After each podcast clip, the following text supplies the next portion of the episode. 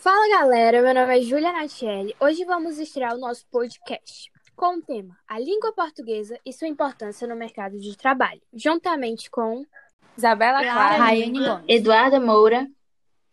Vocês já pararam para pensar na importância do domínio da língua portuguesa no mercado de trabalho? Nossa língua é um dos mais importantes idiomas do mundo e é uma das disciplinas básicas ensinada na escola. Possui mais de 230 milhões de falantes, o que faz dessa língua a terceira mais falada no universo linguístico ocidental, ficando atrás apenas do inglês e do espanhol. É importante veículo de comunicação para os povos que integram a comunidade dos países de língua portuguesa, dentre os quais o Brasil aparece como a nação mais importante. Na sua acessão, considerando o elevado número de falantes e sua projeção mundial. E mesmo que muitos digam que é complexa demais ou que as regras são muito difíceis, o português busca auxiliar na aprendizagem e compreensão da escrita, da interpretação de situações diárias e principalmente da comunicação. Que o mercado de trabalho sempre foi competitivo, isso a gente já sabe. A economia de mercado globalizada fez com que as, as empresas possam contratar pessoas em todos os cantos do planeta.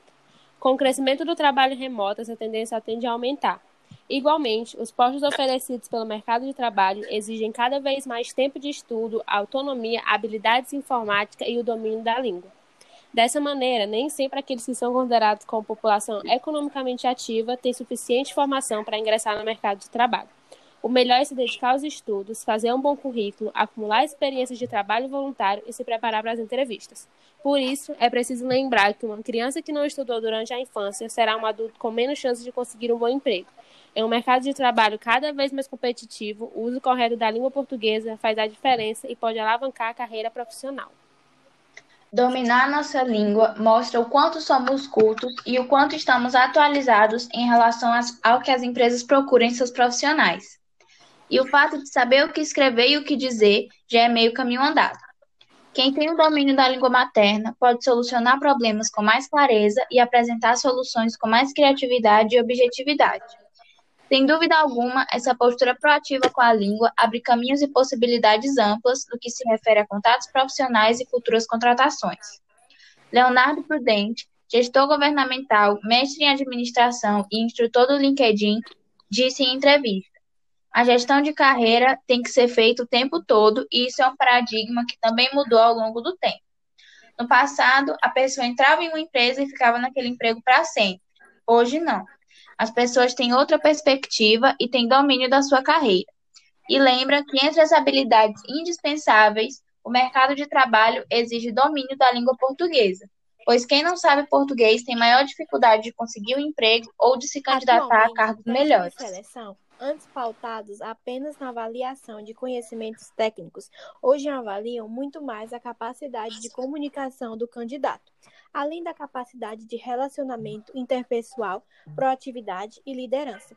Claro que conhecimentos técnicos são muito importantes, pois o mercado de trabalho busca os melhores. No entanto, além da especialização, hábitos de leitura, bom vocabulário e texto próprio fazem toda a diferença na hora de ingressar ou crescer na profissão escolhida. E isso só será possível com o domínio da língua portuguesa.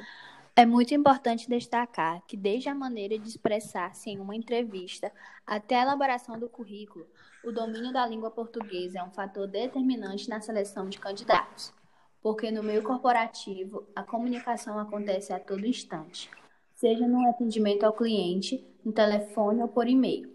É essa comunicação que precisa ser feita da maneira certa.